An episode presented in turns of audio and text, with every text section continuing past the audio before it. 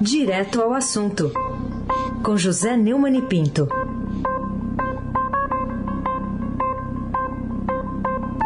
Oi, Neumani, bom dia. Bom dia, Raíssen Abac, é, Laís Gotardo, Almirante Nelson e o Transatlântico no Suez. Moacir Biasi, Clã Bonfim, Emanuel, Alice Isadora. Bom dia, melhor ouvinte, ouvinte da Rádio Eldorado, 107,3 FM. Mas Abac, o craque. Vamos lá, São Paulo quer revacinar a população a partir de janeiro com a Butanvac, a manchete aqui hoje do Estadão. E queria que você analisasse esse assunto e a novidade a ser destacada nessa notícia da, da adoção de uma vacina, nesse caso aí da Butanvac, se for aprovada, inteiramente fabricada no Brasil. Sim, o governo de São Paulo planeja começar a revacinação anual contra a Covid-19, com a qual nós vamos ter que conviver para ficar afastados dessa doença terrível do novo coronavírus, em 17 de janeiro de acordo com a declaração do secretário da Saúde do Estado, Jean Gorenstein. Ele não disse detalhes, mas disse que foi o dia é, em que foi vacinada a primeira brasileira de São Paulo, Mônica Calazans. O, o, governo já havia apontado antes que a campanha de imunização contra coronavírus precisaria no, possivelmente ser anual. O Instituto Butantan testa o desenvolvimento de uma vacina dupla, que proteja contra a influenza, né, que é a gripe comum, e a Covid-19.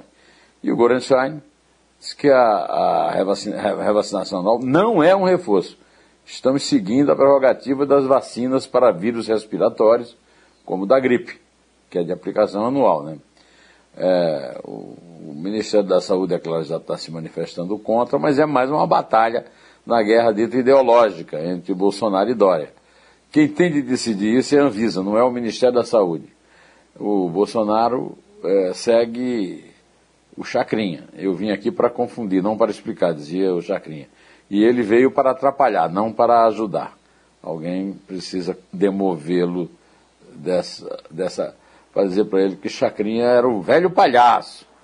E ele é o, pala, o palhaço da maldade. Raíssa Abac, o craque. É, tem que tomar cuidado, senão roda e avisa, hein? É, é isso aí. Roda e avisa. Outro assunto aqui para a gente tratar, essa missão aí do que o vice-presidente foi lá cumprir em Angola, será que é oficial? Porque o Estadão destaca, em Angola Mourão intercedeu pela Universal, está se falando aqui da Igreja Universal do Reino de Deus. O que, que você destaca dessa interferência num assunto particular dos aliados evangélicos do, do presidente? É o caso de comentar, como dizia minha avó, pelo amor de Deus. Né? o, o, o Mourão já saiu do país na hora em que o presidente estava no hospital, que é um absurdo. No sistema brasileiro, em que o vice tem que ocupar quando o presidente falta, era o caso dele ficar esperando, na expectativa de poder, que é o que é o cargo dele. Aí vai para Angola, sob a teoria de que tá, participará, participaria de uma reunião da comunidade dos países da língua portuguesa. Eu tomei até uma, um susto, porque eu nem sabia que o Mourão falava português. Né? Aliás, o português é bastante estropiado, mas o do, do Bolsonaro é muito pior, né?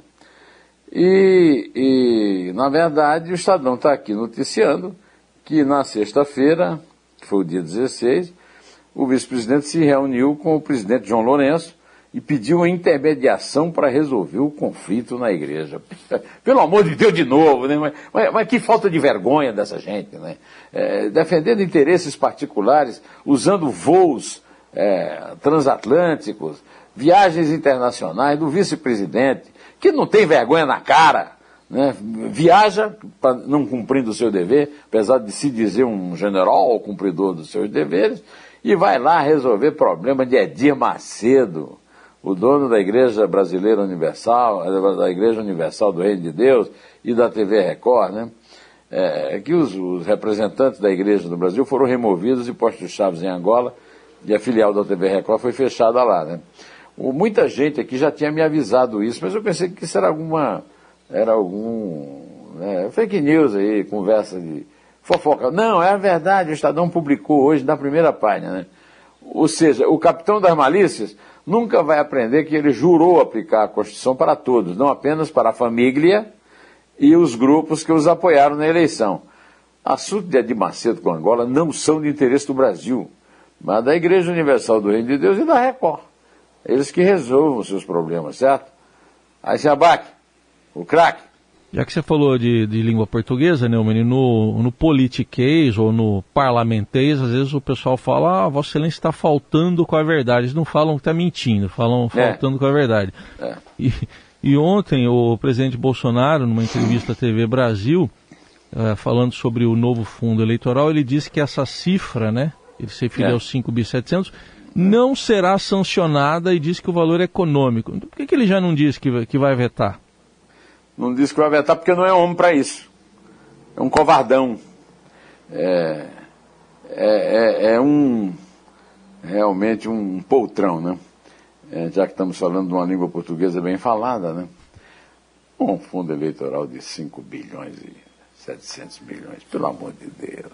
É uma cifra enorme, olha, é uma cifra enorme, uma ova. Seja homem, vete. Agora, e, e largar o bebezão Bolsonaro, largar o apoio da mamãe Lira e, e, e do papai Rodrigo Pacheco. Ora, nem pensar, né?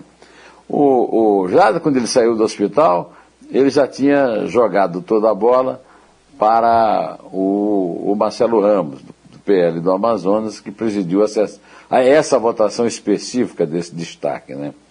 E o Marcelo Ramos tascou-lhe o pau, viu? Tem coragem, Jair Bolsonaro? perguntou o deputado no Twitter. Desafio o senhor para um debate sobre o fundão eleitoral que o governo criou. Pode escolher o dia, o local e o horário. Estarei lá, sem medo. Se quiser, já falamos do sobrepreço de vacinas rachadinhas e outras maracutaias. Tem coragem ou vai fugir? Nesse bate-boca aí, todos choram e ninguém tem razão, viu? Bolsonaro está diante do impasse, atende ao óbvio, que até os seus apoiadores reconhecem, ou satisfaz a voracidade do centrão que o carrega no colo. Nananene. Aí se abaque. O tri oroado. Bom, ainda, ainda sobre o fundo eleitoral, que até está sendo questionado né, por parlamentares lá no Supremo, você publicou um artigo que está aqui no, no Estadão, no, no, blog né, do Neumann, e eu queria que você falasse desse título aqui, Fundo Eleitoral, Guerra Suja de Narrativas. É, no meu, é, no meu artigo semanal do blog, eu tasquei a lenha como tinha tascado no fundo eleitoral. O fundo eleitoral é uma invenção sórdida, tem gente que defende, olha, a, a, a, a democracia custa caro. Não, a, democracia não custa caro. O que custa caro é sustentar esse bando de vagabundo da família Bolsonaro, é, do, das usinas de Arthur Lira, do Pacheco, etc. Né? Então, eu escrevi um, um, uma linha fina para o artigo que diz: não se deixe enganar. Não há inocentes da aprovação simbólica do novo fundo partidário que drenará 6 bilhões dos cofres públicos, três vezes mais do aprovado para o último pleito. E, no, durante, ao longo do todo o artigo eu contei o absurdo que é você votar um destaque da lei é, mais importante que tem que, que se debate, que se aprova no Brasil, que é a lei das diretrizes orçamentárias, né? É, em votação simbólica, que é simbólica mesmo, não é uma votação. O, o plenário do Congresso já é escolhido de uma forma é, que não é, privilegia a igualdade. Aí, é uma votação simbólica só de líderes. E aí, o último parágrafo eu escrevi exatamente sobre a reação é, do Marcelo Ramos. Ambos respondeu a sua chacoalhada com ferocidade, no mínimo inusitada. Se depender do Bolsonaro, ele não é responsável por nenhuma das mais de 530 mil pessoas mortas na pandemia, nem por 15 milhões de desempregados, nem por 19 milhões de brasileiros com fome, nem mesmo pela escandalosa tentativa de roubo na compra de vacinas. Ele deveria é dizer que vai vetar, mas vai tentar arrumar alguém para responsabilizar também porque é típico dele e dos filhos correr de suas responsabilidades e obrigações. No editorial que nós já ouvimos agora há pouco, né, é, o, Estadão encerrou esse assunto de forma magistral. O editorial chama-se Retrato da Degradação e diz: Sabemos que raros são os partidos capazes disso. A maioria representa apenas seus donos e seus interesses privados. O imoral aumento do fundo eleitoral é consequência natural dessa degradação da economia, da democracia. É o que eu chamo de furto partidário, que aliás tem também o fundo partidário, que é somado a esse, e que também é bilionário, Heisenberg, o craque. Bom, Neumann, você citou há pouco aí o deputado Marcelo Ramos na questão do fundo eleitoral, mas tem outro assunto que ele também abordou. O vice da Câmara pediu, uh, solicita pedidos de impeachment, ele quer ter acesso aos pedidos de impeachment que estão lá na casa. O que, que você diz dessa intenção dele? O Marcelo Ramos, agora, o Bolsonaro arrumou um inimigo, né? Mais um inimigo em Manaus. Aliás, o Bolsonaro fez uma insinuação, olha, ele é do Amazonas. O Amazonas, do Omar Aziz, que é o presidente do, da CPI que está atormentando o Bolsonaro, a CPI da Covid do Senado. O, o Heiss, hum. o, o Bolsonaro teve uma votação espetacular no Amazonas elegeu o governador, né? elegeu o prefeito de Manaus, é, mobilizou os, os comerciantes a lutarem contra o isolamento. Aí aconteceu a, o, o colapso de Manaus. Ninguém se lembrou disso, que é tudo resultado do bolsonarismo. É, então, essa tentativa de usar de, de uma crítica velada ao Amazonas é uma ingratidão, né? O, o certo é que o vice-presidente da Câmara, Marcelo Ramos, é do PL do Amazonas, fez um pedido oficial ao presidente da casa, Arthur Lira, para poder ter acesso ao, interior, ao inteiro teor das dezenas, dezenas não, são já mais de centenas, né, são 130 é. pedidos de impeachment contra o presidente Jair Bolsonaro protocolado no Legislativo. Né. Ao broadcast político Estadão, o parlamentar disse que pretende analisar a fundamentação dos pedidos. Né. Ele está dando uma justificativa que é a seguinte: olhar logo se tem fundamento jurídico, porque se um dia eu tiver que exercer a presidência, existindo fundamento jurídico, eu avaliarei se politicamente cabe jurídico, né? Eu avaliarei politicamente tiver é, se eu estiver no, no, exercício provisório da Previdência. Né? É, o, o, cabe ao, ao, comando da Câmara dar início a um processo que pode levar ao afastamento do presidente da República com base em denúncias encaminhadas à casa. Até a semana passada eram 130 pedidos. O Rodrigo Maia fez uma onda muito grande, mas não, não mandou nenhum começar. Alguns foram descartados por problemas técnicos, mas a maioria estaria em análise. Não há, hoje, no Brasil, problema mais urgente que o impeachment do Bolsonaro. O Bolsonaro, é, depois que, que foi comprovada, inclusive anatomicamente, a ligação do intestino com o cérebro, está simplesmente ingovernável, comandando um desgoverno é, responsável pela morte, pela sequência de mortes é, de um genocídio indiscutível. Aí se abaque, o craque.